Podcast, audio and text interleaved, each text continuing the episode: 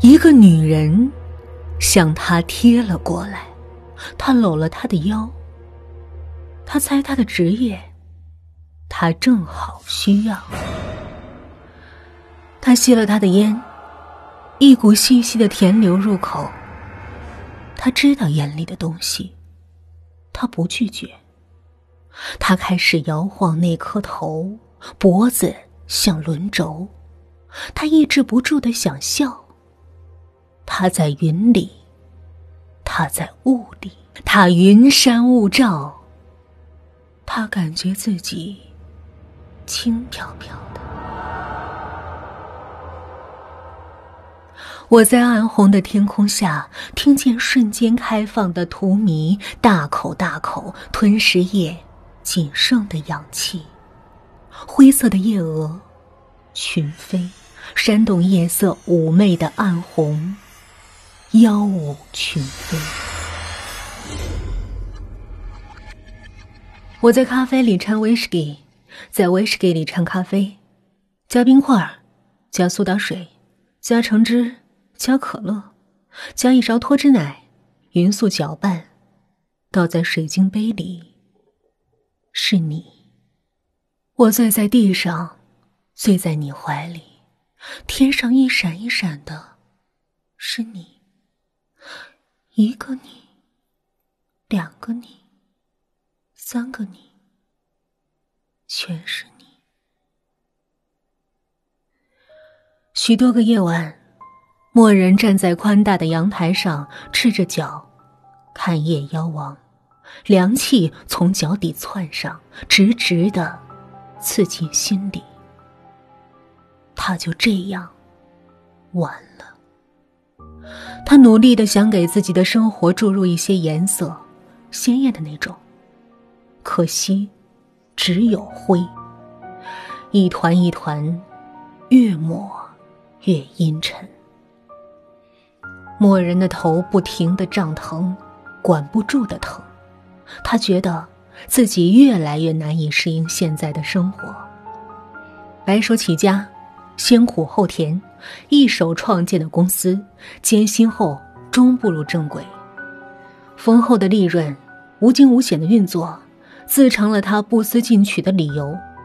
他发现自己的生活已经开始守着节奏、规律，暮气沉沉。他知道，他完了。他的生活终于在历经磨难后，现出一种难能可贵却也难以忍受的平静。他拥有很多男人梦寐以求的东西：公司、别墅、八位数的存款、情人如织，而他却越来越烦，烦着日复一日的重复，烦着铜臭味十足的生活。他才三十五岁，三十五岁似乎就可以盖棺定论了。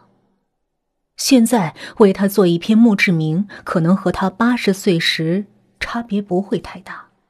他发现他失去了年少时的激情与锐利，他的生活需要一种变数。有时他会有很多突如其来的想法，比如说夜里。裸着身子，只穿一件超大的衬衫，在小区里步行一圈，然后回家。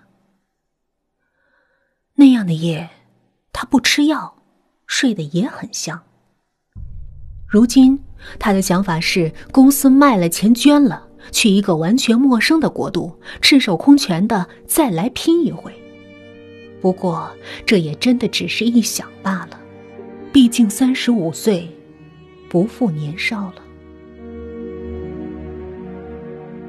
卓玲是家大公司的公关，貌美如二月的柳芽，风情万种，一个光芒暗前的女人。酒会上，一袭碎金晚装附在莫人身后，适度的半吸半药。与莫人相识只有三个月，不及细想的一拍即合，如胶似漆。其实，莫人不想深究。一旦想深了，便绝不会与他站在一起，身影相随的穿梭酒会。有时蓦然很难想，卓林如何面对脑满肠肥的王氏，也会笑得如此妩媚动人。水畔蓝情的眼一闪一闪的挑动着谈话的情绪。眼见这头猪满脸招摇恶俗的笑，似乎说着：“你捡到宝了，莫先生。”莫人没来由的恶心，一股一股的往上涌。卓玲，我今天不舒服，先走了啊。那我陪你一起走。不用了，你陪王先生多聊聊。卓林也不推辞，美艳的笑容下隐着一分现实的薄情。默人没有开车，一个人走出香格里拉的大厅。十月的上海。已经有了凉意，默人在香槟的催动下有些晕。他没有把车从地下车库里取出来，也没有拦车。他朝家的方向走去，他想从这儿一直走回去。眼前的金茂耸在薄暗的云雾里，再远便是黄浦江，依稀有轮渡的汽笛声。隔岸是灯火中的外滩。上海最奢华的，便在这一带了。默人真的是一路走回了家，静谧的、优雅的，如六星酒店般华丽而陌生。默人想，怕是再住上一百年，也不会有什么改变。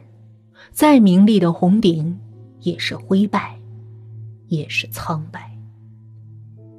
他觉得有些虚浮，脚下软软的。今天，他喝的不多，可觉得有些醉了。远远的，他看见门前的壁灯弥漫着薄薄的光，依稀有个女人坐在下面，抱膝，扶手，一头软亮的黑发垂下来，周身是一围暗蓝的缎。不会是幻觉吧？这几天，他是会有些不清不楚的感觉，但不会这么离谱。离谱的，该是这儿的保安。这么个活人坐在这儿，看不见吗？默然悻悻的走过去，那女人并未抬头，像睡着了一样的安静。默然推了推她的肩：“你谁呀？坐这儿干什么呢？不走，我叫保安了啊！”那女人抬起头，一双眼如水般雾蒙蒙的望过来，清澈，毫不设防。相公，你回来了。说什么呢？你干什么呢？那女人仰着头，没有怯懦，只是楚楚的问他：“你真的不记得我了？”莫人愣了。他分不清是酒精的迷醉，还是恍如隔世的暧昧。眼前的女子竟现出悠远的光芒，他竟脱口开了个玩笑：“你等了我十八年了吧？”一时间，那女子泪如雨下。你，你记起我了？默人语塞。那女子悠悠的叹了口气，竟不哭了。你终是记不得我了。身子微微一软，肩头暗蓝色的缎滑了下来，写出半抹雪白的酥胸。牧人有些惊讶，假意不去看，一双眼却不免在他胸口徘徊。小姐。你要找谁？要不要帮忙？就是你啊，相公，只是怕也记不得我了。小姐，你认错人了吧？默人感觉心里有种蠢蠢欲动的情怀在悄悄的滋长。天这么凉，要不先进屋再说。他伸出手，慢慢扶起那女子。肌肤相触的一刹，他的手一颤。他太凉了，如雪一样的肌肤，也如雪一样的凉。